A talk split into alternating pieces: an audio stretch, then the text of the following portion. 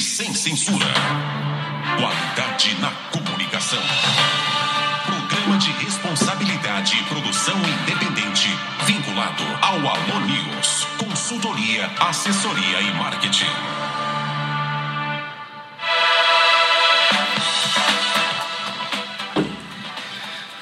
6 horas, 1 minuto em Aracaju, tá no ar o programa Sem Censura aqui na Sara Brasil FM 97,1. Bom dia a todos, sou Romulo Daltro, estou ao lado de Everton Júnior e Mariana Gota para levar informação para você hoje aqui no nosso programa 26 de maio de 2022. Bom dia, Mariana. Bom dia, Rômulo. Bom dia, Everton. Bom dia, Dani e a todos os ouvintes. Bom dia, Mariana. Bom dia. Bom dia, Rômulo Mar, Rômulo Daltro. Bom dia, ouvintes da Sara Brasil FM 97,1, a top 3 do estado.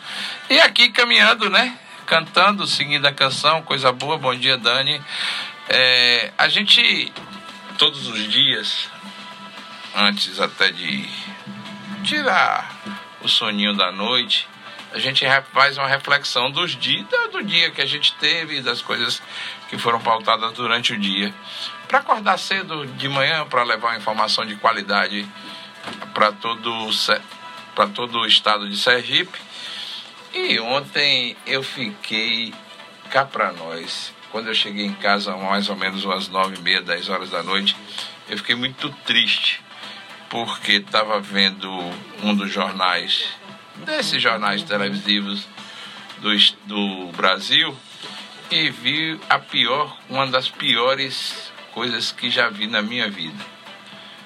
Um pai apaixonado por uma mãe, tinha se separado e pegou os filhos e tirou a vida dos filhos. Dois, duas crianças que tiveram a sua vida ceifada por um pai apaixonado. Apaixonado por quê? Será o que leva um ser humano a tirar a vida dos próprios filhos? Vidas que foram dadas por Deus para que ele pudesse conduzir, tomar conta e fazer com que essas crianças pudessem ser, logicamente, criadas e fossem entregues ao mundo. Porque a gente cria, Mariana ainda é muito jovem com relação a isso, vai criar Moana, mas Moana vai chegar um momento que vai, mamãe, tchau, vai seguir a vida dela. E a grande obrigação que nós temos hoje no mundo é de criar os nossos filhos bem, de protegê-los, de dar a eles força, carinho, uma identidade, uma família, uma casa e amor. E aí vem um pai. Logicamente, só pode estar possuído por Satanás. Fazer o que fez ontem tirar a vida dos seus dois filhos, uma criança de quatro e outra de cinco anos de idade. E aí, o que fazer? É pegar esse pai, botar no quartinho de quem acha que os direitos humanos e que a vida está aí para ser ceifada e que gosta de respeitar os direitos humanos, leve para casa esse pai. Ligue o ar-condicionado no 16, bote ele e leve café na cama para ele. Minha ideia de justiça é completamente diferente. Ele merece sim, eu acho. E aí me lembro de Italião quando dizia que é dente por dente, olho por olho. Um pai desse merecia o que, Mariana Guta? Não sou capaz de julgar. Ah, não é capaz de julgar, certo. Eu sou. Eu sou porque eu sou pai. Eu sei o que é criar filho, eu sei o que é dar amor ao filho e ter a obrigação de proteger esses filhos. Eu também sei. Então, se fosse com um filho meu, aí eu ia sentir na pele o que a mãe desses dois garotos está, está sentindo neste momento. E por pura e obra do que ele disse é paixão. Porque era apaixonado pela mãe dos filhos e a mãe dos filhos não queria mais manter um relacionamento com ele. É por isso que eu digo: leve para casa. Bote o ar-condicionado no 16 e sirva um cafezinho da manhã.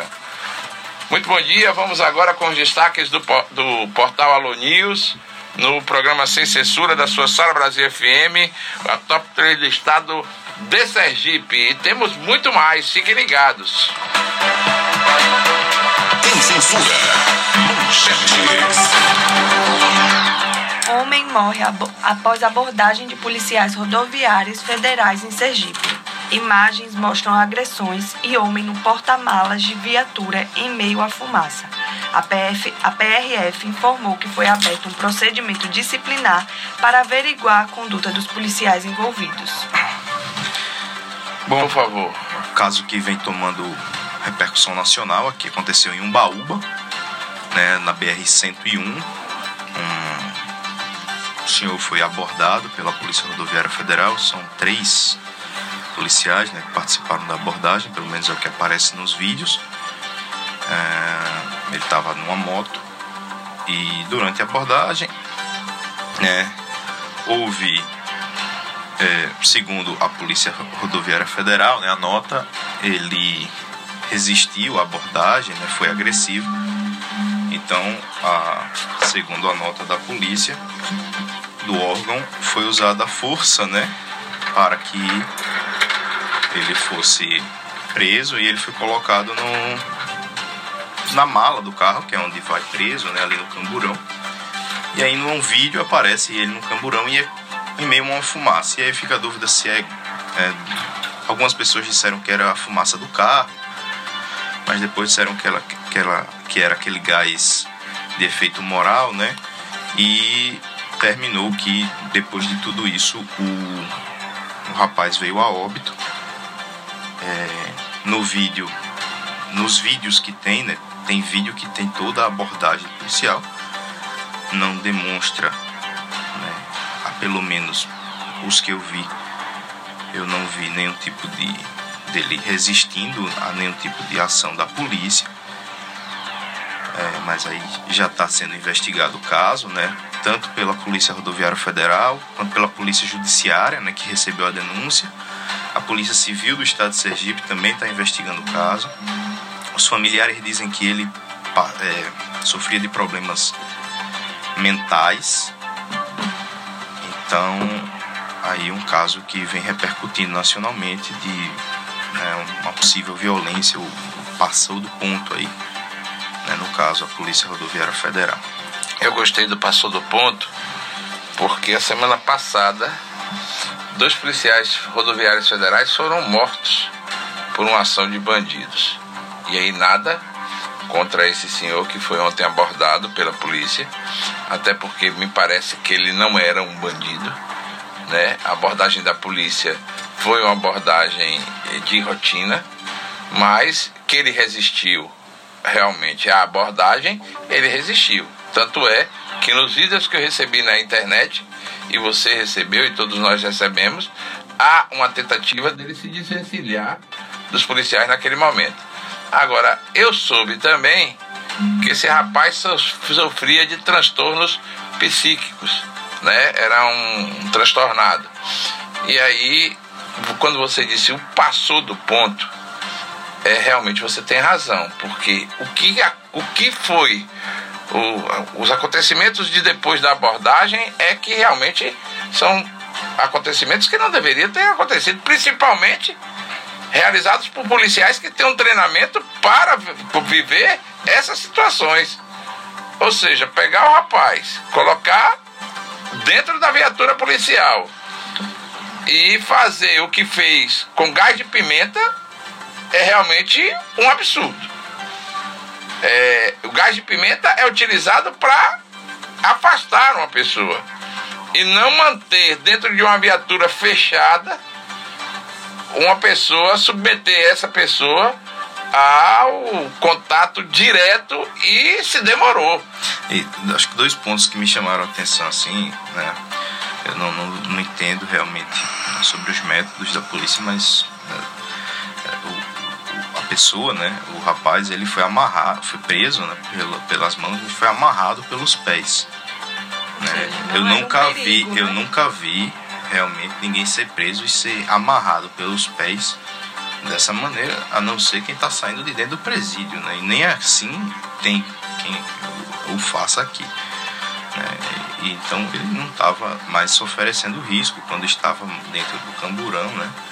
Então não precisava mais daquele daquela ação tão, tão forte, né? Tem um vídeo que eu posso mudar o nome do tão forte. A ação foi truculenta. Aparentemente está pressionando a mala contra a perna da contra as rapaz, pernas do rapaz do lado de fora, né? Então é, houve, houve um excesso, né? Claro, aí da, dos policiais rodoviários, né? E eu não posso, eu não, eu não consigo eu entendo que em certos casos né, o policial ele age de maneira mais ríspida para defender até a sua vida, mas em outras, em outras situações não tem necessidade, né? Tinham três policiais, era uma pessoa só, às vezes, né, né, mas acho que a, a, Polícia Federal, Rodoviária Federal, são, é a polícia mais, tre mais bem treinada do país, né? Então a gente precisa ver essa questão do controle emocional, às vezes, do policial, né? Que é que ele passa, às vezes, do ponto tão assim. Né? E a gente não está aqui também generalizando, dizendo que é culpa da Polícia Rodoviária Federal e de todos os polícias rodoviários federais. Né? Foi uma ação pontual ali daqueles, é, daqueles policiais que estavam ali fazendo a abordagem. Né? Não, não é comum ter casos assim, inclusive não é nem comum ter abordagem assim da, da, das, dessas polícias né, federais. Então, vamos esperar aí a, as apurações do, do caso para ver onde é que vai parar esse, essas investigações.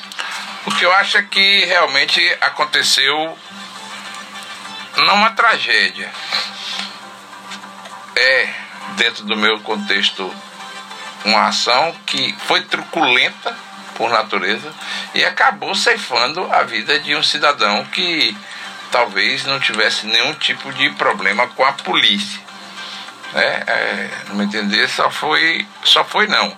Foi isso. Mas é como eu digo, se tiver com pena dos policiais que agiram com truculência na rodovia, leve para casa. Não é problema algum. Quem tiver pena, leve para casa. Se não tiver pena, deixe que a justiça haja porque a justiça tem que agir. Bom, vamos nessa, né? Temos muito mais aqui ainda no Sem Censura desta quinta-feira, 6 horas 13 minutos em Aracaju. Vamos que vamos, Mariana Gota. Chuva provoca alagamentos e diversas ocorrências no interior de Sergipe. Diversas famílias ficaram desabrigadas no município Feira Nova por causa de alagamentos oriundos das fortes chuvas era um outro destaque que eu ia dar hoje aqui no programa Sem Censura, logo no começo do programa. Mas você que está em situação de risco, em Feira Nova, em Monte Alegre, é... aqui em Aracaju, segure a onda porque ainda vai chover muito.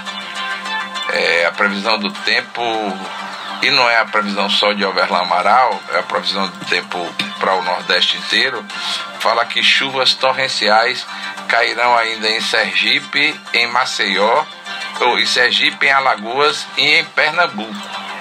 Né? Chuvas torrenciais nesses três estados. A Bahia está sofrendo uma, uma forte ventania hoje pela manhã, fortes ventos com quase 60 km por hora é, estavam estacionados na orla marítima de Salvador e também em João Pessoa, também fortes ventos, mas sem grandes chuvas.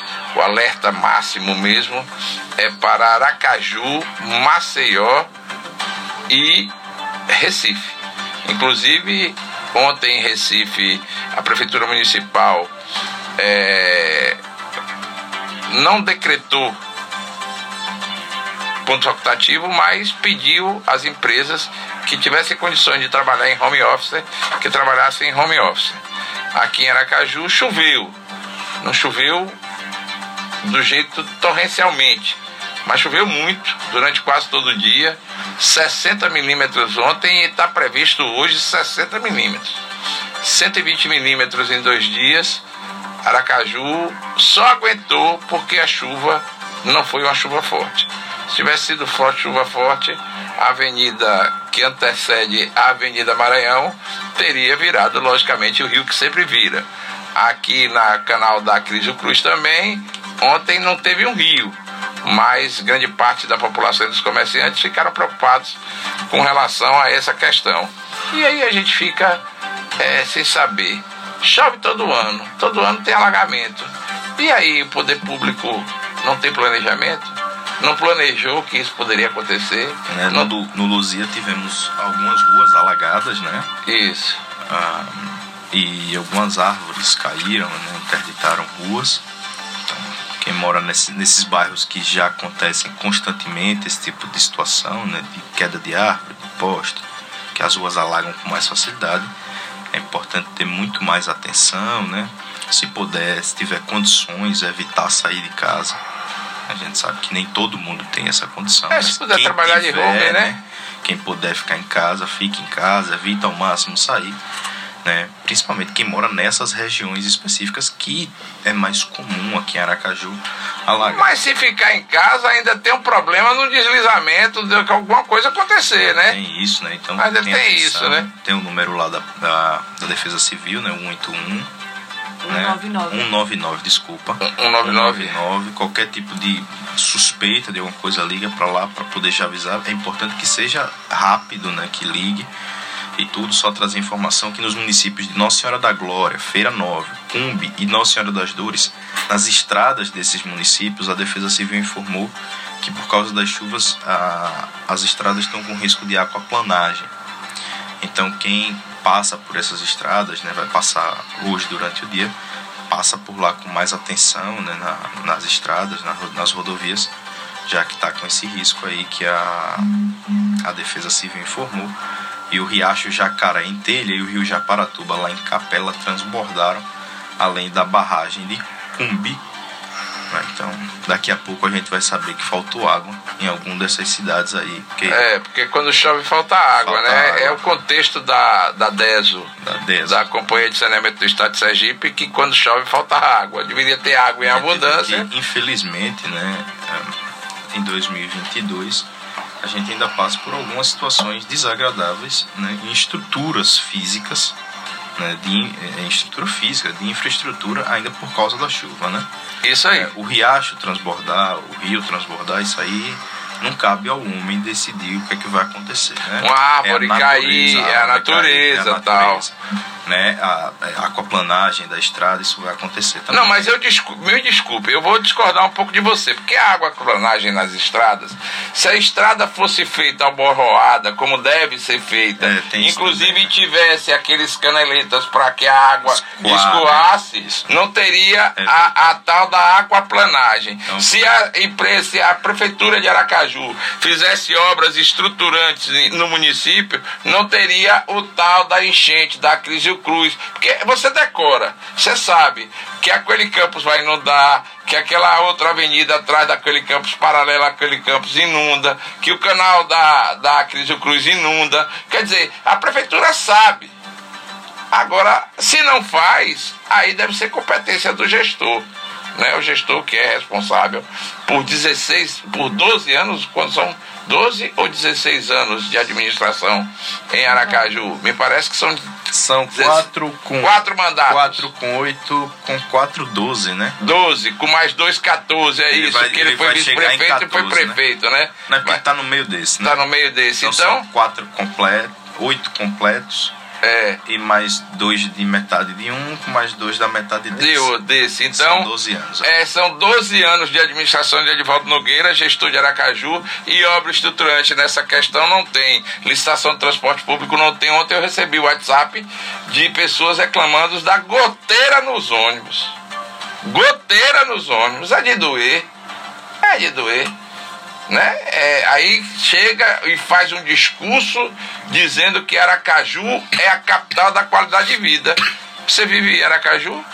Eu vivo. Você vê essa qualidade que é tanto pregada nas propagandas governamentais? Aí vai depender do bairro. É? mas tem qualidade mesmo, né? Você acha que Atalaia, o bairro é. onde você mora, é o bairro de Barão. Vai ter, vão ter bairros que vão ter uma qualidade né? de vida melhor. O Garcia, o Garcia, o Garcia terá qualidade de vida. Quem faz a segurança do Garcia é o Getan, né? É, isso. É, tem bairro que nem tem, nem tem policiamento. Nem tem policiamento. Você nem vê o da polícia. No, Ontem Garcia, eu... no Garcia são motos da Getan. Ontem eu cheguei em casa às, quase às 10 da noite e tinha uma viatura da polícia na porta do Ateneu. É porque tinha um evento. Aí tava lá, polícia toda guardando os, o, as pessoas que estavam indo ao evento. Porque Aracaju e Sergipe é a terra do quem pode, né? Quem pode mais. Quem pode mais tem policiamento, tem coleta de lixo, tem transporte público de primeira qualidade, né? Agora quem não pode, quem pode menos, aí minha filha, esse sofre demais. Vai morar no 17 de março, minha querida Mariana Guta, para você pegar um transporte público ineficiente, lotado, com goteira e sofrendo horrores. O, o, o, e você falou do transporte público, eu fico imaginando, é, nessa época de chuva, né, que, é, obviamente se fecha as janelas dos ônibus, né? Isso eu tô aqui é, é, levantando a hipótese que se consegue fechar as janelas, né? Não. levando em conta é, a, a, a, né? estrutura tá dos ônibus, tá né? quebrada a janela, a janela tá quebrada. Às vezes você tem uma estrutura tão, tão ruim dos ônibus que às vezes a janela não fecha, né? É. Tá emperrada. Mas se conseguir fechar, imagine um ônibus que é cheio, porque os ônibus são cheios, em momentos específicos do dia, imagine ali, sei lá, 6h50 da manhã, né? Ou 7h50, né? Que é o horário, normalmente as empresas começam a funcionar 8 horas aquele horário de pico máximo, os ônibus cheios e aquela chuva forte, precisa fechar todas as janelas. Como é que não fica dentro do ônibus? Né? O calor que não deve ser, o abafado, né? quando chove fica abafado. Que situação desagradável não deve ser dentro do ônibus, né? Então a gente não tem nenhum tipo de ventilação dentro do ônibus, né? Não tem ar-condicionado e aí, né?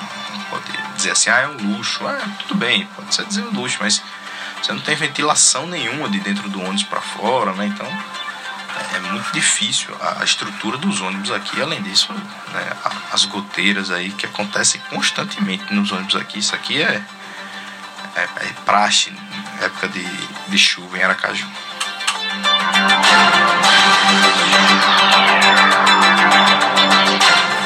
Juiz, juiz Gilson Félix dos Santos é o novo desembargador do Tribunal de Justiça do Estado de Sergipe. O juiz, até então titular da 19 Vara Civil da Comarca de Aracaju, substituirá o desembargador Osório de, Ram, Osório de Araújo Ramos Filho, desembargador desembargador Osório de Araújo Ramos Filho, que se aposentou neste mês de maio.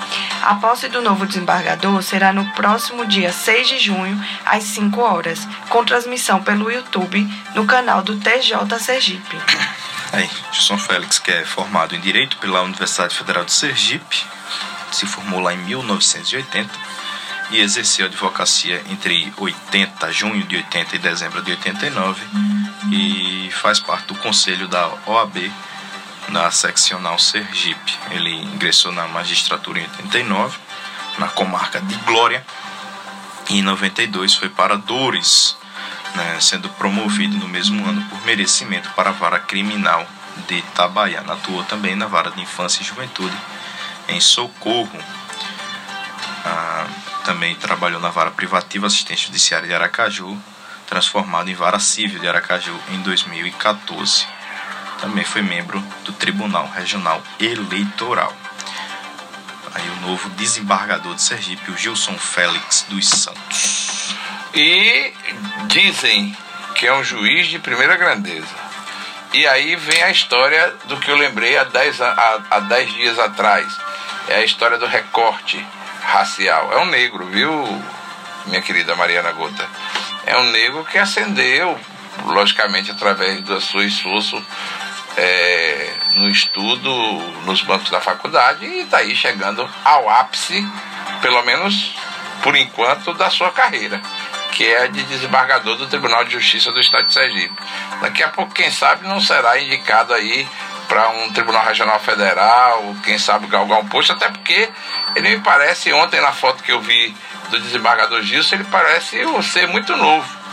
E a gente poderia até buscar, quem sabe, uma entrevista, pedir a Dani Dalton aí que anote essa possível entrevista aí com o doutor Gilson, que é um juiz que, logicamente, engrandece o judiciário sergipano e tem mais. Participa do tal do recorte é, racial, né? É um negro que chega ao ápice da carreira no Tribunal de Justiça do Estado de Sergipe, que é desembargador. Boa sorte a doutor Gilson, que ele tenha um, um mandato. Mandato é mandato, Romulo Mário?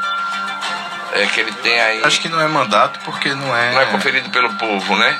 Ele foi tem por tempo, né? né? Tem um é, tempo, é, né? É, é, é até aposentadoria, até, né? então não... é, até a PEC da Bengala, né? Ele vai mandato, ficar até... mandato é quando você tem um período, né? Então, período, isso. É, acho que é o cargo, né? Ele assume aí. Ele o... assume aí, tomara até que... se aposentar, o cargo é dele. Tomara que ele tenha aí um, uma grande...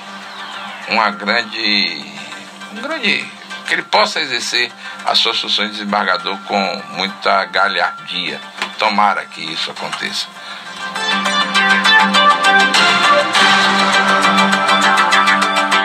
Deputado Lincoln Portela é eleito vice-presidente da Câmara.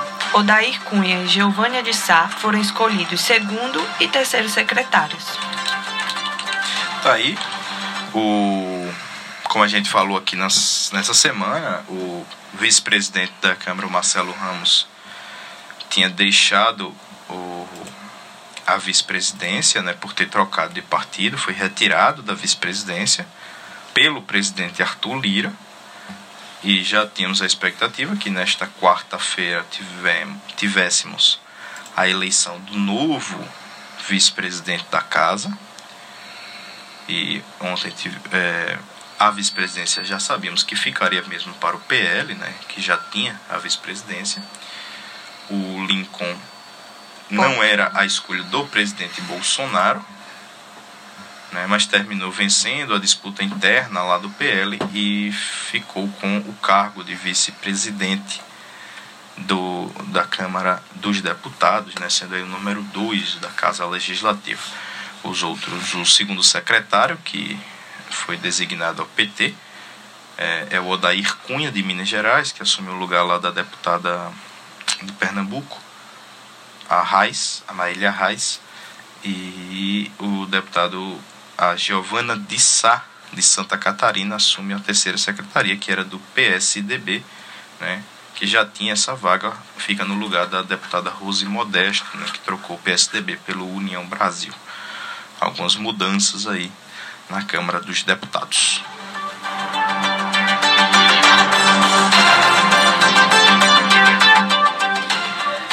Com saída de Dória, PT cria estratégia para atrair tucanos à campanha de Lula.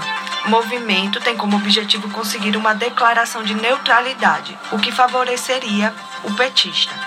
O ex-presidente Fernando Henrique Cardoso, que apoiou a candidatura de Dória até o fim, é visto por integrantes do PT como o principal tucano a ser conquistado. Bom, é, o PT vem se movimentando né, e tentando abrir o seu leque é, diferente, eu vejo diferentemente do, do que os petistas, né, a base petista vem fazendo, né, que é tentando novamente se fechar na bolha, né, e não dialogar muito. É, o presidente Lula ele vem, vem ao contrário disso, ele vem buscando dialogar com outros partidos, né? Ele já trouxe Geraldo Alckmin, que é um histórico opositor dele para ser seu vice. Né? Ele vem tentando conversar com outros partidos. O Everton traz hoje na coluna dele que Lula conversa com o PSD, né? inclusive com Sergipe na pauta. E traz agora uma conversa com o PSDB, né? que está aí meio à deriva com a saída de Dória. Ele tenta trazer o PSDB para dentro do, do PT ou pelo menos a uma neutralidade do partido em alguns estados importantes. Um desses estados é Minas Gerais. Já tem uma conversa marcada entre o candidato do PSDB, o Marcos Pestana, e o José Disseu, né, que é ex-ministro do governo Lula e uma das lideranças do PT. O, Marco, o PSDB em Minas é um reduto forte lá para o partido, né, tem o Aécio Neves Então tenta lá. É, em São Paulo, esse, essa conversa vai ser mais difícil, né? Que é onde o PSDB comanda. No Amazonas, o Arthur Vigílio, que foi participou daquelas prévias do PSDB, também já disse que está aberto a essa, a essa conversa com o PT. Então, o Fernando Henrique Cardoso também né, já vem falando mais, mais amigavelmente sobre o presidente Lula. Então, né, como em política não se pode descartar nada, é, vai que nós podemos ver em 2022 PSDB e PT caminhando juntos nas eleições. Eu acho extremamente difícil. É, ah, claro, né? É muito difícil que o PSDB compactue em uma aliança com o PT. O que o PT e o presidente Lula tem buscado, e eu sobre esse assunto, são apoios isolados do PSDB. O apoio de Fernando Henrique Cardoso, o apoio de quem quer que seja dentro da cúpula do PSDB, até porque o vice de Lula, o pré-candidato a vice de Lula, veio do PSDB. Né? É picolé de chuchu, né? É o PSDB, né? É o PSDB. Você já comeu molusco com. Você já comeu lula com chuchu, minha querida Mariana? Inclusive tem um restaurante não aqui. Se eu vou ter a oportunidade. Que lançou o prato? Que vende um, um. eu não sei se. Acho que é um bolinho. bolinho de lula né? com chuchu. Esse salgadinho, tipo um salgadinho é. de lula com chuchu. Você já comeu, minha querida Mariana Gota, lula com chuchu? Ainda não. Pretende experimentar a iguaria? Se eu tiver a oportunidade, eu experimento. Vá pra cozinha e faça. Eu. Compra lula, pois. Tá ali no mercado, compra o chuchu, comer, vai pra cozinhar. casa, leva o dendê e prepara lá e convida seus colegas de bancada. não, é bom, é bom, é bom. Eu acho que chuchu em dendê, a pessoa deve ser uma mistura maravilhosa, deve fazer uma revolução estomacal em você. Deve ser muito boa a iguaria. Você poderia fazer, preparar e convidar todos nós para almoçarmos com um bom vinho branco, né? Se o prato tiver Porque pronto, pode me chamar. É o Lula com o vinho branco, né? O chuchu, né? Então ele está tentando é buscar apoios isolados. Acho que ele consegue alguns apoios isolados. Difícil o PSDB embarcar na NAU, né? Porque a NAU, inclusive, Mariana Gota tem informação daqui a pouquinho para trazer. É, só terminar rapidamente meu, meu pensamento, Mariana. É, ele tem conversado bem é com o PSD. Inclusive, hoje eu escrevo na coluna, Kassab jogou essa bomba aqui na segunda-feira, quando esteve aqui no estado. Diz que, logicamente, tem conversado com Lula e há a possibilidade, inclusive, minha querida Mariana Gota, de haver uma composição aqui no estado, porque ninguém fecha a porta. Você viu o Fábio Mitidieri na entrevista que nos concedeu fechar a porta? Não fecha. Os políticos todos, de ambos os lados, não fecham as portas. Eu não sei se Rogério está fechando, porque Rogério parece Rogério Carvalho, nosso grande pré-candidato ao governo do Estado pelo Partido dos Trabalhadores, não quer sentar na cadeira que Mariana e, Gota e, senta. É, quem, quem ouviu o, os discursos né, no lançamento de candidatura lá do Fábio é, da pré-candidatura, é, parece que a campanha que, fa, que Rogério não é candidato, né?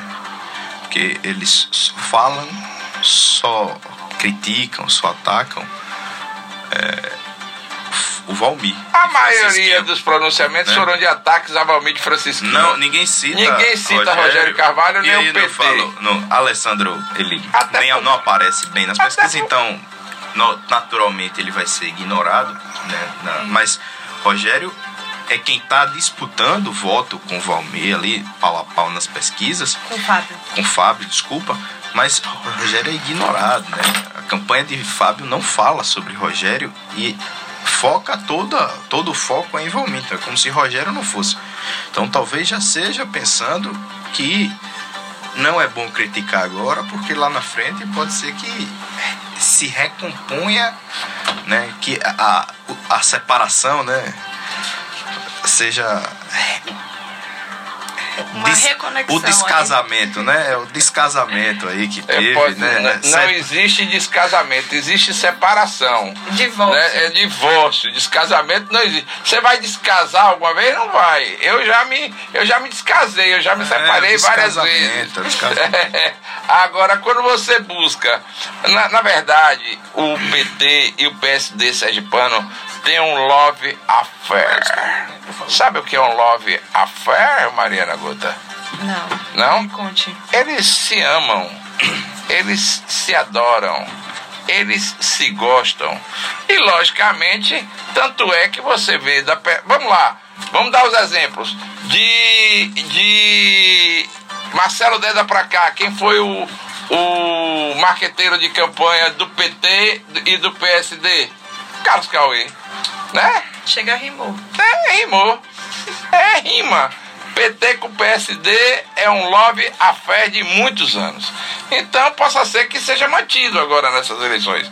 Mas vamos à sua informação, minha querida Mariana Gota. É, voltando à possibilidade do PSD, é, PSDB apoiar o PT nessas eleições, Hum. Simone Tebet ontem fez uma confirmação de ter certeza de que teria o apoio desse partido na sua candidatura. Do PSDB, Isso. né? Minha querida Mariana Gota. inclusive o MDB, o Ah. partido dela, e Ah. o Cidadania, esses já, Já confirmaram, né? e confirmaram ela como pré-candidata à presidência dos dois partidos. É, isso aí tá na coluna de Everton Júnior também. Você conhece O Everton Cidadania que, Conheço. que Júnior? Ah, obrigado. é- vai se federar, deve se federar com o PSDB, ele passou na frente do PSDB e já indicou Já indicou Simone Tebet, Tebet como, aí como pré-candidata, Como né? pré-candidata a Inclusive, presidente o da MDB República. confirmou que 80% do partido está fechada com a candidatura de Tebet. Né? Mas Eu não sei onde não é é- que eles fizeram essa conta. Não, peraí. Eles estão sim, eu vou fazer a conta. Olha, se o mordomo de Frankenstein, que é o ex-presidente Michel Temer, está nesse barco, pode confirmar que 80% do, do MDB está dentro. Então, os quem 20% controla Nordeste para o PMDB é, É- 20%. é 20%. Porque aqui no Nordeste, pode ter certeza, não tem um voto. Mas é 20% mesmo. Não tem jeito, é 20% mesmo. Quer dizer, quem não controla o partido é complicado. A gente acaba ficando relegado a segundo plano. Nós só temos oito, oito deputados federais, né? né? O, o próprio, quem recebeu o comando aí do MDB já anunciou aos quatro cantos que Não vota, Não vota em Tebet, vota em Lula. né, Eu não entendo, ele não, não. falou que não vota em Tebet, né? Ah. Não falou com essas palavras. Sim, mas quando mas ele já disse claramente que vota em Lula, o que obviamente está dizendo que não vota na candidata do seu É, próprio aí partido. você bem veio com dois mais dois. É porque é sempre bom falar, né? Para depois não estarem dizendo. Que a gente falou outra coisa, né? né? Da outra É vez eu- que falou é. de Jackson, o pessoal ficou. Ave Maria, É, ficaram, é, ficaram chateados. assim. Aliás, o Pra pessoal dizer não. que eu tô- a gente tá colocando Palavras. palavras, né? O pro- pessoal pro não. ex-governador. Quem se chateou? Quem se chateou? Então, assim, o governador é é declaradamente eleitor de Lula há anos. Né? Então ele já declarou, inclusive ele disse que, que né, não gostaria de ter, por exemplo, um eleitor de Bolsonaro na chapa dele. Né? Pouco tempo ele disse que isso não era né, uma situação aí ruim, então na troca de farpas dele com Laércio, que iniciou há pouco tempo, né? Laércio também o respondeu aí ontem, foi antes de ontem, né? Ficou.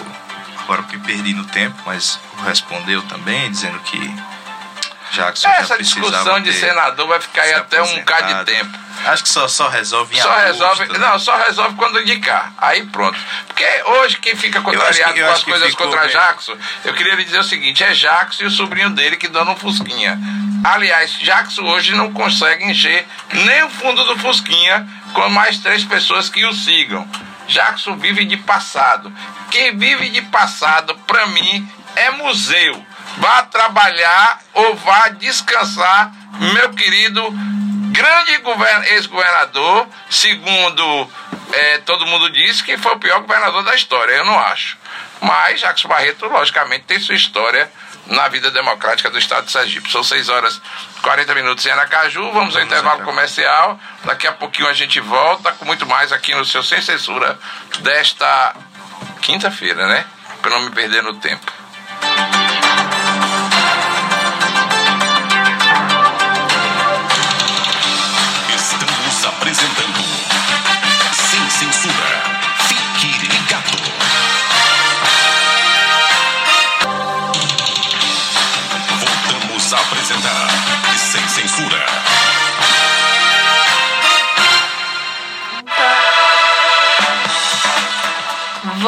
Voltamos com o programa Sem Censura da Rádio Sara Brasil 97.1. São 6h43. Rômulo Daltro. Estamos de volta, 26 graus aqui na capital sergipana, chove, não só em Aracaju, como em todo o estado de Sergipe. Hoje nós temos entrevista com muita, muito, duas entrevistas hoje no nosso programa, né? E temos mais informações agora com a nossa querida Mariana Gota. Ciro Gomes diz que toma de volta Petrobras e Eletrobras se empresas forem privatizadas. Ciro conclamou Lula a fazer manifestação idêntica. Bom, Ciro vem tentando aí de tudo né, para crescer nas pesquisas. Né, ele vem falando já há algum tempo sobre é, ser contrário a algumas privatizações e de maneira que eu não entendo muito essa política que ele vem fazendo, tudo que ele faz ele pede para Lula fazer igual, né? Eu não entendo a lógica da política dele, se ele quer que Lula seja um seguidor dele ou se ele quer fazer a política dele. Mas tá aí então, ele fala que mesmo que sejam privatizadas, né, a Eletrobras já foi aprovada e deve ter um, boa parte aí de suas ações colocada na bolsa de valores, né, com o governo tendo 45 ponto alguma coisa de ações, né, e a Petrobras que tem aí suas ações hoje ele disse que é, compraria de volta, né, para a União as duas empresas que voltariam a ser totalmente estatais, né, facilitando aí o, a intervenção estatal nessas empresas. Segundo ele, é a melhor situação. Vamos lá? Vá, por favor, complete seu pensamento. Não, é só pontuar a questão dele chamar Lula para fazer a mesma coisa. Realmente não parece ser uma estratégia de campanha muito boa, porque é como se ele estivesse vendendo o ponto de vista para um outro candidato. Então, é, ele tem uma fixação com Lula mesmo. Quem tem a fixação com Ciro Lula? Gomes. Ah, é apaixonado por Lula. Você está dizendo que Ciro está apaixonado por Lula? Será que é um encontro de amor, minha querida Mariana Gota? Ele tem uma fixação política, Fixação de amor política. política. Então Sim. você acha que ele pode estar disputando o amor de Lula? Político eleitoral, vamos É. assim dizer. Eu não sei, eu não sei qual é a estratégia, como o Romulo colocou, eu não sei o que é que ele pretende com isso, mas o que aparenta é que ele tem uma fixação por Lula. E aparenta Lula ter uma fixação por Ciro quando o critica, minha querida Mariana? Eu acho que Lula está um pouco mais focado na campanha dele do que na campanha Mas quando ele Ciro. fala de, de Ciro, ele tem também uma fixação em Ciro? Digo um exemplo. Porque até porque, vou lhe dizer vários Pronto. nessa campanha eleitoral, porque eu sou diferente de você. Você cirista, fala em você fala em cinco, eu lhe pedi cinco obras estruturantes do governador Marcelo Deda, você não me trouxe uma. Certo. Mas eu falo várias de Ciro, de Lula contra Ciro. Dizer que Ciro é um destemperado verbal, que não fala coisa com coisa, dizer que Ciro deveria ser, logicamente, é, apoiar ele. Quer dizer, Ciro não tem, o PDT não tem o direito de apresentar uma candidatura a presidente da República porque Lula não quer. Não é porque direito. Lula é o ser magnânimo. É sua santidade o Papa Luiz Inácio Lula da Silva. É assim? Não, é só quem tem chance Quando- quando- ter mas vitória. quando- Você digo que- critica Ciro Não, Gomes por- mas pelo quando- desespero Quando eu critiquei, quando eu digo que Lula, que Ciro tem, tá com essa questão com Lula, Uhum. é que na verdade tudo que Ciro diz que vai fazer na campanha, Ele ele meio que cobra que Lula faça a mesma promessa. Né? Não é no tom de, de críticas. Então fica nessa que. Então vou, tá vou desprivatizar a Petrobras. E aí ele vai lá e cobra que Lula tem a mesma posição. Vou fazer isso. Aí ele vai lá e cobra que Lula tem a mesma posição. Então, não que seja uma crítica, acho que cada um faz a campanha da maneira que acha correta fazer, né? Mas eu não consigo entender por que que ele cobra de um candidato específico, um seu adversário, que faça igual o que ele está fazendo. Mariana, a gente falou aqui que hoje teríamos um entrevistado, já estamos na linha com o prefeito da cidade de Macambira, o Carivaldo Souza, né, a nossa ligação. Acho Caiu? Caiu. Teve um problema, então vamos recuperar o, o contato com o prefeito com de Carivaldo prefeito Souza. Carivaldo Souza. Né? Enquanto a gente recupera o contato do prefeito Vamos Carivaldo Souza, eu só queria só Everton um instantinho Júnior. só fazer uma pergunta à minha querida Mariana Gota. É, você quer mais alguma, algum, algum dado sobre a fixação também do molusco com relação a Ciro? Quer uma outra? Pode dizer. Quer falar? É porque ele quer que Ciro seja ministro dele de novo. Tanto é que ele quer retirar Ciro da disputa eleitoral, porque ele quer Ciro ministro. Porque ele diz Mas que Ciro, Ciro. já disse que não vai de jeito É, mas nenhum. ele- sim, mas é um problema dele. Mas aí o Lulete, o seu candidato, o Molusco, diz claramente que quer Ciro na equipe governamental dele. É fixação isso? Não, mas o Ciro Não, é mas competente. Não, eu tô lhe perguntando se é fixação, porque Não, você disse que, uma- que, que, que a- o, o que você afirmou, você afirmou que Ciro tinha fixação em Lula. Eu tô lhe perguntando se Lula tem fixa- fixação em Ciro. Mas isso não deslegitima Ciro como um- uma pessoa competente. Tá tudo bem é, Lula querer Ciro como um ministro. Ah, tá tudo, tá tudo tranquilo. Tá, tudo é porque bem. se você, se você diz uma- que eu tenho fixação em algo, fixação não é uma coisa legal, não é uma coisa Mas o bacana. que Lula tá dizendo é: seja meu ministro, não seja meu adversário Ué, político. mas e ele o não. que- o que e, e- tá e Lula, dizendo Lula é, é sua santidade o Papa, que não tem que dizer a Ciro o que ele vai ser? Não, é a sugestão dele, não tem que trazer nada. E, e aí não é fixação também.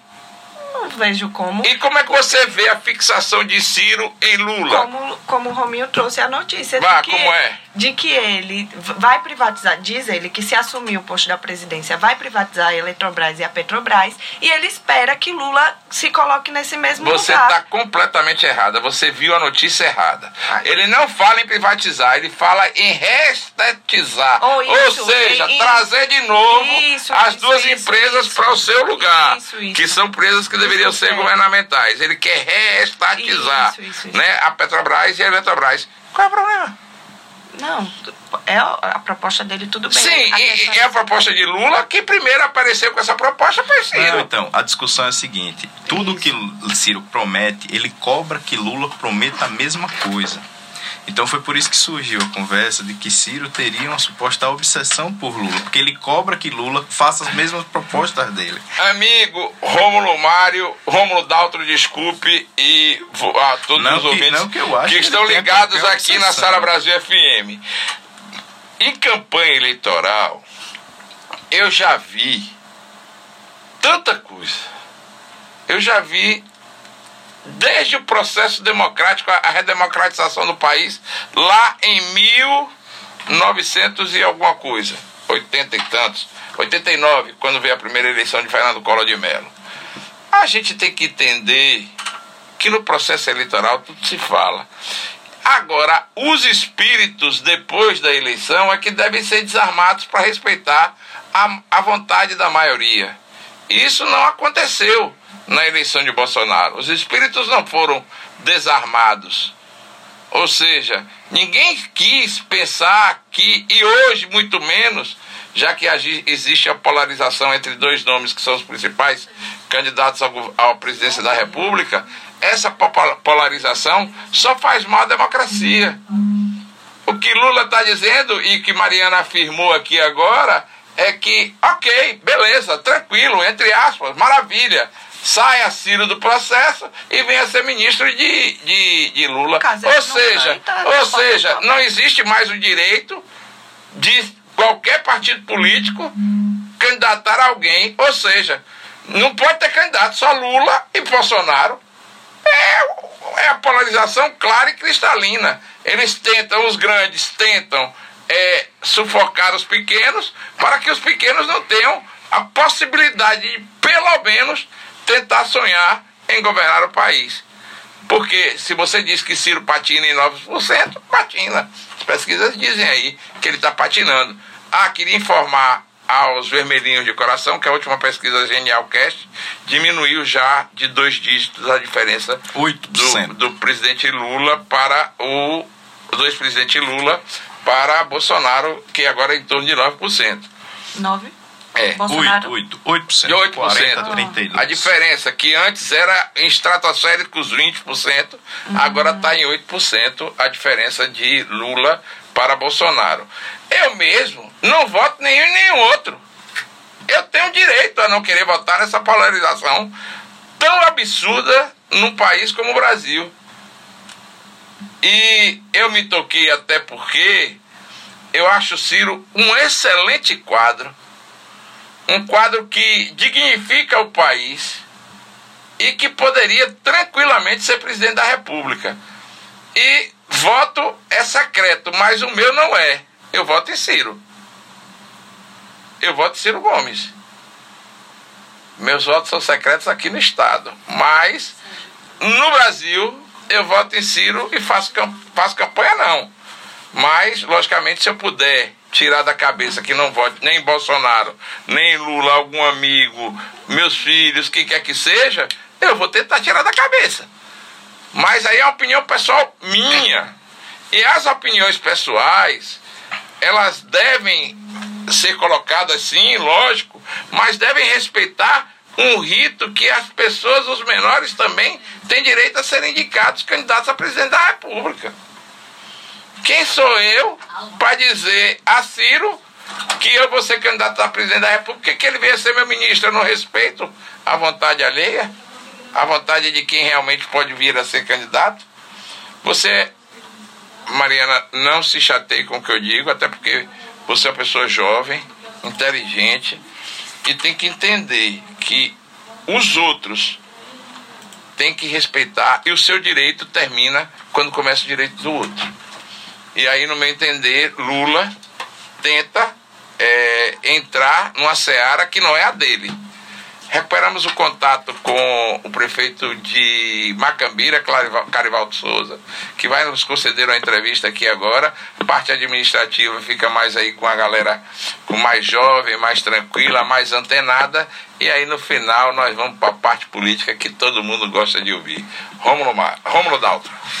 Bom, é, como a gente vem fazendo aqui durante essas semanas, né? E todo esse mês de maio vemos fazendo uma série de entrevistas com os prefeitos do nosso interior aqui de Sergipe para entender como é que está a administração pública nessas cidades.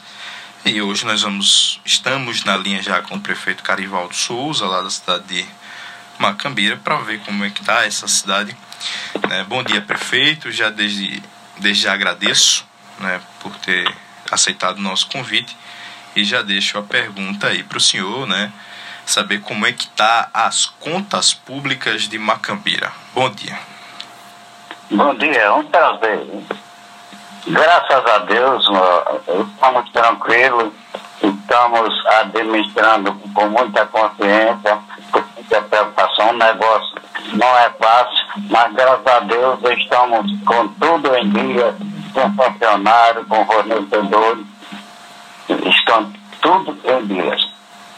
Os salários dos servidores estão sendo pagos em dia, estão passando por algum atraso, né? Como, e como é que foi aí esse período pandêmico, né? A prefeitura teve alguma algum problema financeiro ou esse gás de, de verbas que veio do governo federal conseguiu ajudar a prefeitura? Não, até governo nós tivemos é, foi a, muita ajuda de alguns parlamentares, né?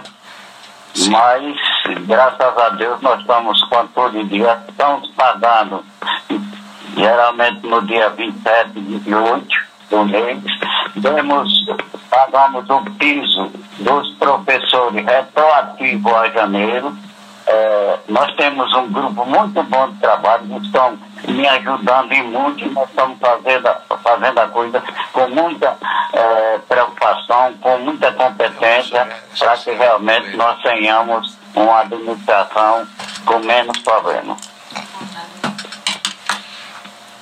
Prefeito, é, a gente passou aí por uma pandemia, né, um período triste da nossa história, e a saúde foi o principal ponto de debate e de comprometimento né, de, todo, de toda a gestão pública. Como é que está hoje a saúde pública de Macambira, né? Como é que ficou essa situação pós-Covid? Como é que o município vem se adaptando aí na saúde pública? Né? Os atendimentos que ficaram atrasados, como é que ficou aí a saúde pós-pandemia? Bom, a saúde, graças a Deus, está muito bem. Uma clínica especificamente para o Covid-19, com médico, enfermeiro, com... E graças a Deus, é, aplicar as vacinas, nós estamos nos primeiros lugares aqui no estado de Sergipe. Graças a Deus o negócio aqui foi muito bem. Na nossa administração, é, teve só duas mortes da Covid. É, aqui foram oito, mas foi na administração passada. E fizemos um trabalho muito bom com vacinas, é, com a clínica específica, sempre com o médico lá para atender a todos. E graças a Deus a coisa foi bem e nós estamos num momento tranquilo contra a Covid-19. Inclusive, a gente, eu acompanhei ontem, né? A inauguração de um centro de fisioterapia aí no município, né? É, Exato. A construção foi verba do município, foi alguma ordem parlamentar? Como é que surgiu essa ideia de construir esse centro de fisioterapia aí no município? Foi renda própria. Nós é, conseguimos, foi ontem realmente, é, graças a Deus, com toda a aparelhagem que é necessário para servir bem ao nosso povo. Fizemos também uma reforma muito grande na Secretaria de Saúde. É, e aqui realmente nós pegamos negócio, não foi bom, mas fizemos reforma em todos os postos de saúde dos povoados, nos colégios, fizemos toda a reforma em colégio. Graças a Deus o negócio está indo. E que Deus nos ajude, que tenhamos sempre condições de proporcionar ao nosso povo o melhor. Passando para falar sobre educação, a gente vem sempre perguntando aos prefeitos sobre o piso nacional aí do magistério, né? Então, a prefeitura de Macambira, ela aderiu ao piso, vai pagar o piso aos professores nesse agora nesse ano? Nós já aderimos e pagamos retroativo a janeiro o piso.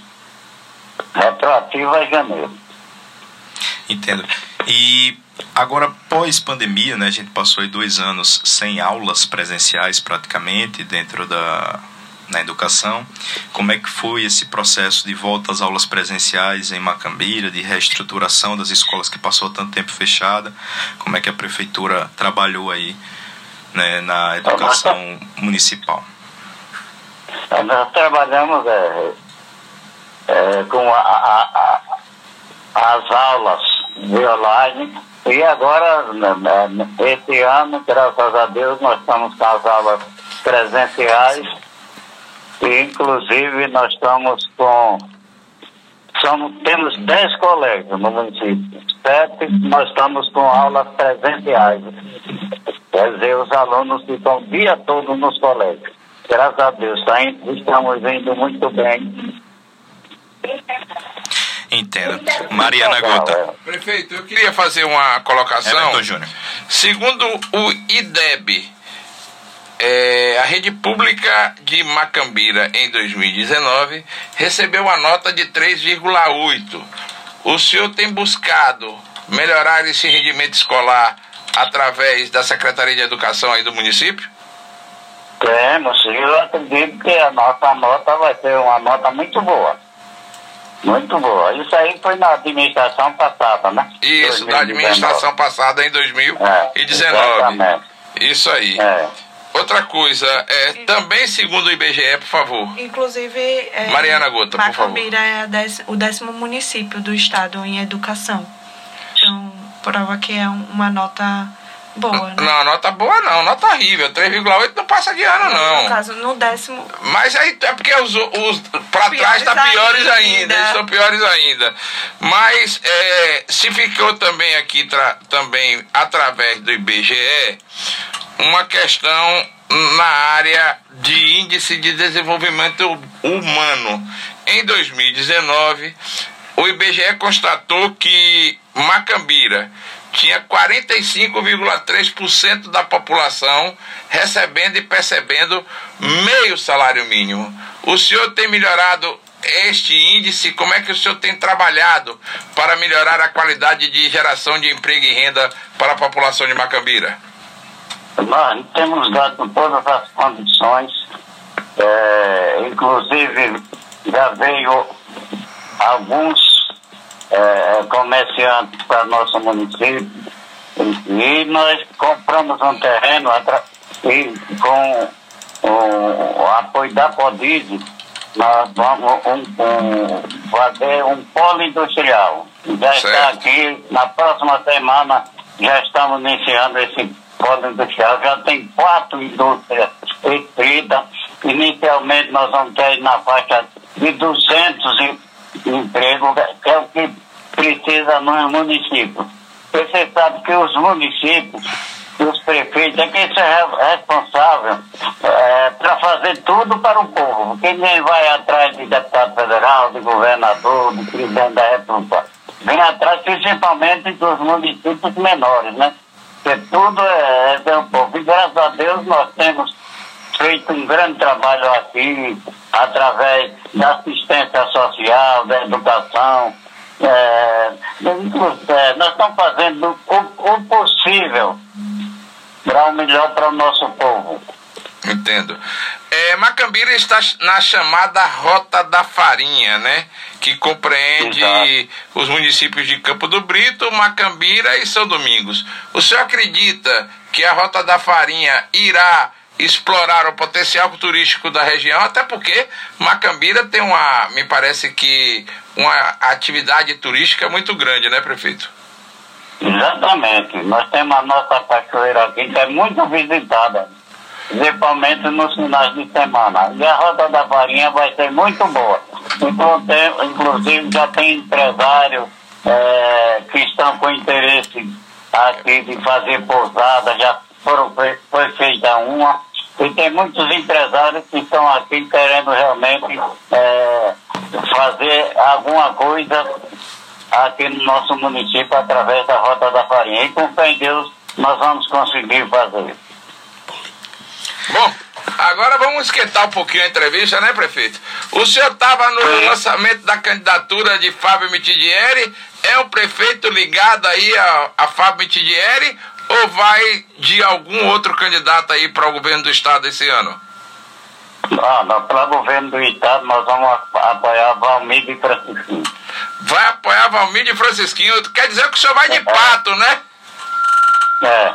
Vai do pato. Então, se vai do pato, quem é o seu candidato a senador? Já definiu, prefeito? Laércio Oliveira, que é o nosso partido, PP. Ah, é do seu partido, do Progressistas. E deputado é, federal, é, prefeito, já definiu? É Thalisson de Valmir. Thalisson de Valmir. E o estadual é da sua região? Estadual, nós estamos, é, nós estamos estudando o nome ainda. Ah, ainda não se definiu com relação é, a deputado estadual. Exato. Presidente da República, Exatamente. o senhor já definiu já aí, seus amigos, em quem vão votar? Já, o, o povo aqui, o o Valmir nos ajuda muito através do seu filho e tudo. E o povo aqui gosta muito dele. Gosta muito. É, é realmente é, é uma pessoa muito importante administrativamente, todos nós sabemos disso. E é um amigo meu há muitos anos. Bom, e o presidente da República, o senhor já se definiu? Vai votar em Lula, Bolsonaro, Ciro Gomes? Ah, não estamos definidos. Eu vou pedir aos meus eleitores que eles escolham o presidente da República. Nós não temos nenhuma preferência. O senhor vai liberar então seus amigos, né? Vai liberar. Vai. Isso aí. Prefeito, muito obrigado pela entrevista concedida. Estamos aqui à sua disposição sempre, viu? Eu até agradeço e as suas ordens aqui sempre. E esperamos um dia vocês façam uma, uma visita ao nosso município. Muito obrigado pelo convite. Iremos sim. Rômulo vai marcar para que a gente possa. Olha, Rômulo é uma das cachoeiras mais bonitas do estado, viu? Eu já conheço. É uma das cachoeiras mais bonitas do estado. Eu tenho inclusive uma foto que eu fui recentemente a Macambira. Prefeito, muito obrigado, muito bom dia, viu? É, é bom dia e eu te agradeço. Sempre bom dia, prefeito. Bom, então. Entrevistamos o prefeito Carivaldo Souza de Macambira. Falou sobre administração, falou sobre DEB, falou, falou bastante, né? Vamos ver a melhoria da qualidade de vida do povo de Macambira, até porque a gente estava discutindo sobre 2019. Esses dados que a gente tem do IBGE é da administração anterior. Ele, logicamente, colocou que está melhorando aí os índices do município de Macambira. Lembrando que alguns dados do IBGE né, tiveram esse atraso aí né, de, de dados depois da pandemia, não, não houve mais né, os dados. Levantamento algum, né? Então a gente só vai ter agora, provavelmente, a partir do ano que vem. Mas que o IBGE né? tá sem dinheiro, tá sem grana, tá é, sem capilé, sem dólar. Lembrando que a gente já tá há 12 anos sem um censo. Sem um né? censo, né? Então, Nós éramos quantos milhões de brasileiros? É. Éramos cerca de 230 milhões, se eu não me engano. Pela, Quanto será pelo, agora? Pelo sistema normal, né? O censo é feito, o censo geral é feito a cada 10 anos que é onde se tem todas as informações. Em 2020, a gente teve dois motivos que levaram a ter o censo, né? Um foi a pandemia, outro foi uma redução no, no na verba passada para o IBGE. E o segundo órgão inviabilizou a realização do censo e agora voltou aí e conseguiu. E esse ano vai ser realizado o censo, que está atrasado e agora vai ser realizado, inclusive já está sendo feito todo o processo seletivo de contratação das pessoas que vão trabalhar na realização do censo do IBGE, para que nós tenhamos aí todas as informações. Inclusive, tem, é, é, provável que em Sergipe nós temos um aumento populacional gigantesco, né? Itabaiana, por exemplo, é, provavelmente deve se tornar o maior município do interior sergipano. Né? É previsto isso aí pelos, pelos especialistas que ela passe Lagarto como maior cidade em população no interior sergipano. Na entrevista de Carivaldo chama atenção é o apoio dele a Valmir Francisquinho, né? Todo mundo é, Fábio Mitidieri levou todo mundo quase, né? Todos os prefeitos. Acho que são mais de 60 prefeitos aí apoiando o Fábio. E justamente um prefeito que é de um partido aliado de de Fábio Mitidieri vai apoiar Valmir de Francisquinho e Thalisson de Valmir, né? Mostrando que é um apoio é, já né, já tem uma ligação maior entre Carivaldo e Valmir, né? E aí mostrando para quem que Valmir também tem alguma força, né? Que tem um grupo político aí. Né? Tem outros prefeitos aí que apoiam Valmir. Valmir tem o prefeito de Itabaiana, né? O apoiando. Tem agora Carivaldo que a gente trouxe. Então, tem um outro prefeito do PL que apoia Valmir, eu não me lembro o nome agora dele, mas né, cada, cada um vai arrumando aí suas forças da maneira que, que o faz, né? Fábio. Das quatro candidaturas postas em Sergipe, das quatro, só vou fazer só um comentário para aproveitar seu gancho que você levantou. Das quatro candidaturas postas em Sergipe, das quatro principais candidaturas postas em Sergipe, uma é a de Fábio Mitidieri, candidato do governador, do esquema político, do prefeito de Aracaju. Do trator, né? Do da trator máquina, que né? demonstrou a sua força, inclusive o Belivaldo disse, inclusive que sai da frente, né? Sai da frente que vem o bonde de, de, de Fábio Mitidieri.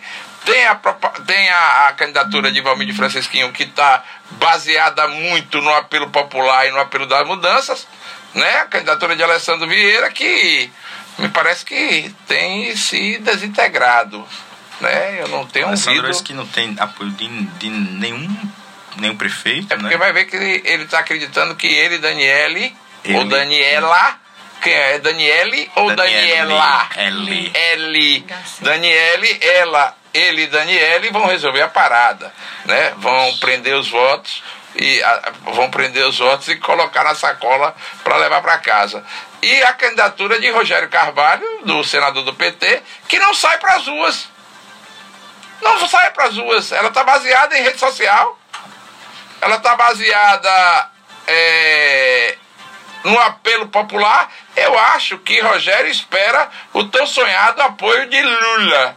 Né? Mas como Lula ainda não deu apoio a Rogério, Rogério está em casa ou está no gabinete trabalhando. Né? Mas para as ruas a campanha não foi. Inclusive a assessoria dele vive em rede social. Trabalhar para impedir voto, os caras não vão. Então, como é que vai ter voto? É, ontem, ontem o. É, a gente tem três candidatos que são parlamentares de mandato, né? E um que tá, que não, não ocupa nenhum cargo eletivo, né? Coincidência ou não, né? O que não ocupa nenhum cargo hoje lidera com alguma folga todas as pesquisas que é o que Vomir. é Valmir Francisquinho, né? né? Que inclusive que, pode bater todos eles no primeiro vem, turno. Que vem mostrando a força e é quem mais vem rodando o Estado. Né? Eu não sei se essa situação dos outros três estarem em mandato, né? Vem de alguma maneira também dificultando eles fazerem campanha, né? Então, o senador tem uma facilidade de sair, de sumir do cargo durante três meses para o suplente assumir né? Acho que está na hora já de. Eles podiam fazer isso agora, né? Para fazer campanha. Fábio, né? inclusive. conversar com o povo. Está tomando uma licença do seu mandato lá na Câmara Federal para não atrapalhar a sua campanha. Vai assumir o vice, o vice não, vai assumir o primeiro suplente, Alexandre Figueiredo, que é filho do ex-governador Benedito Figueiredo e que vai assumir lá o mandato e, de Fábio senador, né? Falando aí sobre Rogério e Alessandra, especificamente, senador tem, tem vice, né, para senador, que é o, o, suplente, que nada mais é do que um vice. Né, que está lá, já eleito. O problema, de, o problema de Rogério sair do cargo é quem assume, né, Everton? Que é o tio de Fábio Mitidieri, hoje seu adversário político. Então, talvez Rogério tenha esse, essa dificuldade em se licenciar do cargo dele para vir focar exclusivamente na sua pré-campanha justamente para não deixar um, hoje adversário, opositor, é, assumir um cargo no Senado Federal no seu lugar. Vamos agora a um pequeno intervalo. Daqui a pouco a gente volta com muito mais informação aqui no programa Sem Censura da Sara Brasil. Estamos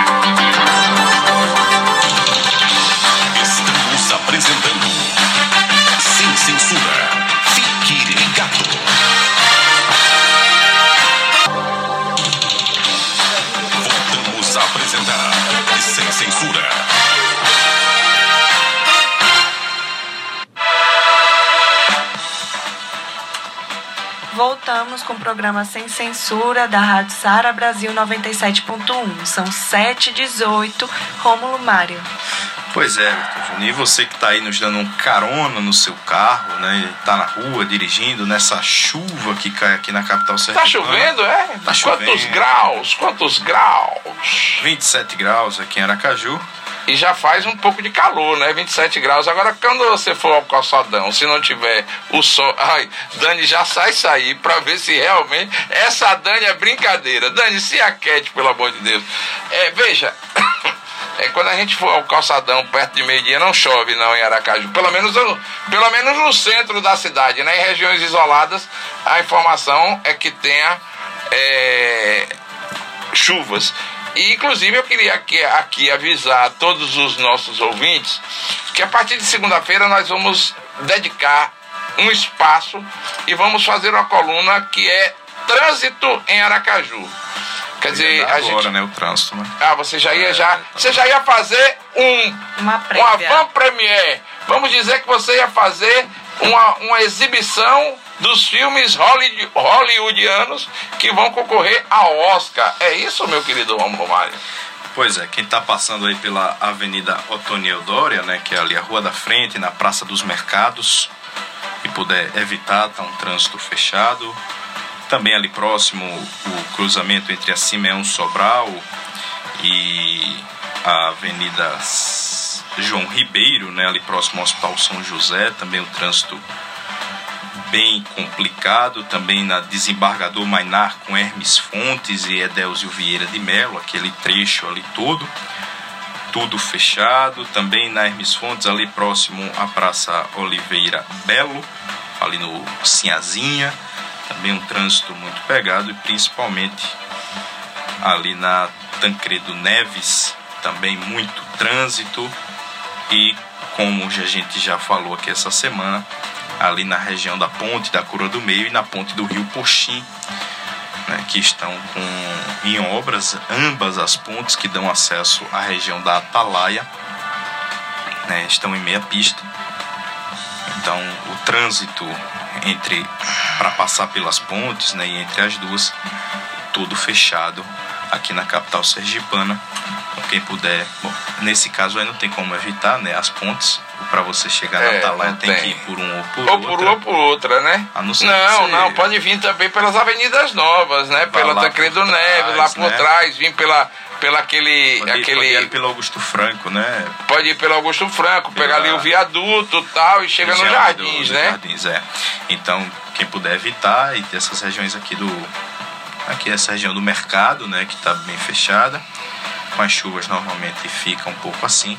Hermes Fontes, que esse horário é comum, que Hermes Fontes fica com um trânsito maior, né? O, a concentração de empresas ali naquela e, região. E tem alguns problemas ônibus. ainda mais na Hermes Fontes, né? As obras ainda não foram inauguradas, né? O ônibus passa por onde ele quer, por onde ele acha que é, é necessário, Fontes, né? né? Aquela avenida do dia que eu não vou me recordar o nome, agora da avenida ali do terminal do distrito industrial. Certo. Mas tem foi feita a mesma obra, né, do da Hermes Fontes, né, de e até agora não inaugurou. Os pontos de ônibus vieram para o meio da avenida, né, para ser criada essa faixa exclusiva dos ônibus e continua sem usar, né, criando ali uma pequena confusão entre entre os veículos que trafegam, já que os ônibus têm uma faixa exclusiva, mas na esquerda e eles rodam na direita e a prefeitura não eles sabe rodam onde é. eles querem. Na verdade, eles rodam onde eles querem e a prefeitura não toma nenhum tipo de providência. Não tem, não tem Até porque parece que a prefeitura municipal de Aracaju anda no bolso da CETRANSF. A CETRANSF é quem manda no e transporte só, coletivo. Já são dois anos, né? Da, da obra. Já dois anos e até hoje não inaugurou. a obra pronta. Sobre disse... essa questão dos pontos, né?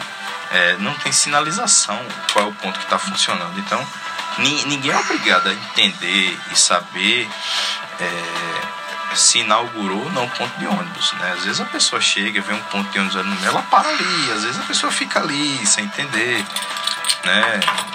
Às vezes tá, tá num dia ruim, tá desatento e tá isso, tá aquilo, ele fica ali horas no ponto de ônibus e não passa nenhum ônibus. Daqui que a pessoa vai entender que aquele ponto de ônibus está desativado e o que está funcionando na Hermes Fontes tem vários pontos que não é ponto, né? É uma plaquinha. Então, para a pessoa entender que o que funciona é a placa e não é o ponto, né? A estação, o lugar bonitinho, dá trabalho, né? Aracaju é a cidade do contrário. Tem um ponto, um ponto de ônibus coberto, mas o que funciona mesmo a parada do ônibus é a placa.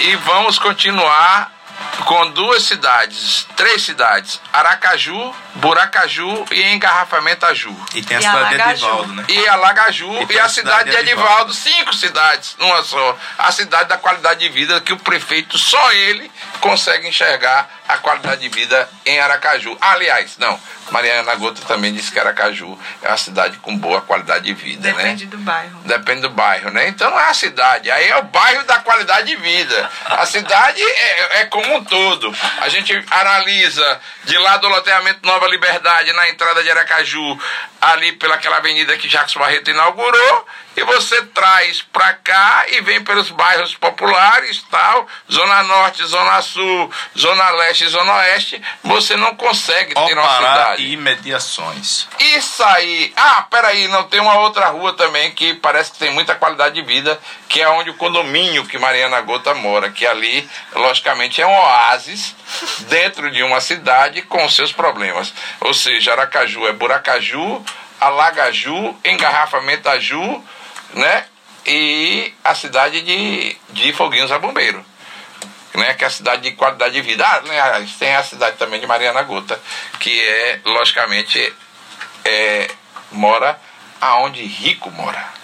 Né? A qualidade de vida de Mariana não pode ser comparada, logicamente, à minha qualidade de vida, que moro numa rua que a prefeitura parece, mesmo sendo paralela à rua da frente, que muitos carros, os veículos passam por lá para evitar os congestionamentos retorno, que tem né? lá. É rua de a, retorno. É a rua de retorno. Aí você mora na rua de retorno do buraco porque buraco não falta na Vila Cristina.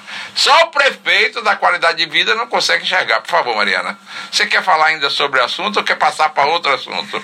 tem, bu Everton, tem buraco ali na frente do Apará? Não tem, Ave Maria. Oh, meu Deus. Aí eu vou fazer um trocadilho meio assim perturbador, mas vou fazer. Aí se tiver um buraco lá, a Ensub vai parar. ou, ou parar. Ou para aqui para consertar, porque, logicamente, o prefeito mora no Apará, né? O prefeito que vai indicar, inclusive, o vice-prefeito ou vice-governador na chapa de Fábio Mitidieri. Fábio Mitidieri me disse que isso na entrevista. Disse aqui na entrevista. Né? Governadora, né? né? É, vice-governadora. Aí, quer que eu lhe diga? Eu já lhe digo logo dois nomes que, de, que ponteiam aí essa questão. Ou é a mulher do prefeito, a empresária Danusa Silva, ou será a sobrinha de Marcelo Deda, Luciana Deda? Não sai dessa indicação. Eu queria, inclusive, indicar Mariana Gota para o cargo, mas eu não tenho voz. Ela né? não pode, né? Porque ela não tem 30 anos completos. Ah, então, então seria minha, até o dia da eleição. Quero. Então eu tenho o nome de Dani Daltro para tentar aí essa. Também essa... não vai ter, né? Não vai, vai ter, quase, não. Ah, não quase. Ter. Então bati na trave, mas não cheguei no ponto certo. Lembrando Por favor. Para ser governador, vice precisa ter 30, 30 anos, anos, completo ao assumir o cargo no dia 1 de janeiro. Então ela pode. Tem que ter. Ela vai ter 29 anos. Ah, no dia 1 de janeiro? É. Ah, então, poxa, que pena. Perdeu a indicação. Na próxima eleição, é. eu tento colocar você na chapa, Dani Dalton. Por favor, Mariana Guta. Mais um, de, é, mais um destaque, o último destaque de hoje é que o TSE aprovou o primeiro registro de federação partidária. PT, PCdoB e PV são as legendas que integram a Fé Brasil, Federação Brasil da Esperança. Fé, tem que ter fé, viu? O Brasil. Segundo Muita fé essa, e essa turma aí. E só para terminar o programa de hoje, tem uma informação de ultíssima hora. A Procuradoria-Geral da República considera o indulto dado pelo presidente Jair Messias Bolsonaro ao deputado Daniel Silveira totalmente constitucional. Ou seja, segundo a PGR, o indulto é válido. E aí. Mas agora... não restaura os direitos políticos. Mas não, não. Eu falo Sim. do indulto, né? Eu falei do indulto, não da, da, restauração de direitos políticos. Não, só complementando a informação. A informação, PGR, né? né? A, a, a opinião da PGR é que o indulto é válido, é constitucional, então ele não será mais preso e nada mais, mas. Mas não a, será candidato, né? Isso foi bom. Isso foi bom para aquele craque de 1994, Romário, né? Que não vai ter. Que lidera disputa. as inclusive, lá no Rio de Janeiro. Não, eu, inclusive, ontem saiu uma pesquisa no Rio de Janeiro que Romário já é o segundo colocado. Tem um nome novo que surgiu lá no Rio de Janeiro que é o primeiro colocado nas pesquisas. Eu ainda não tenho o nome, mas ainda dá tempo de você fazer uma pesquisa rápida para que a gente informe melhor aí ao nosso ouvinte que está ligadíssimo aqui na 97.1. Inclusive, eu estou aqui recebendo. É, é... Segundo a pesquisa de ontem, da IPEC, Romário lidera com 29%. E o segundo lugar? O segundo lugar a gente tem que abrir aqui rapidinho. Rapidinho. Rapidinho para que a gente possa informar aqui ao nosso ouvinte. O segundo lugar é Cabo Daciolo com 10, Alessandro Molon e Daniel Silveira ficaram com 8. André Siciliano 6 e Luciana Boitô do PSOL com 4%. Bom, e com Mariana Gota com 1%, a gente encerra o programa de hoje. Tem alguma mais informação, Mariana? Não. Então, pelo menos seu bom dia, né? É, um bom dia para vocês e até amanhã, até sexta. Bom, até sexta-feira, amanhã temos o programa normal, tranquilo, calmo e sereno. E a partir de segunda-feira, um formato diferente. Vamos ver se a gente diz aí amanhã qual é o formato diferente do Sem Censura da sua Sara Brasil FM. Quer dizer, é um formato de dupla, não será mais uma tripla, né? Um Bom dos... dia. Bom dia. Até sexta. Até sexta.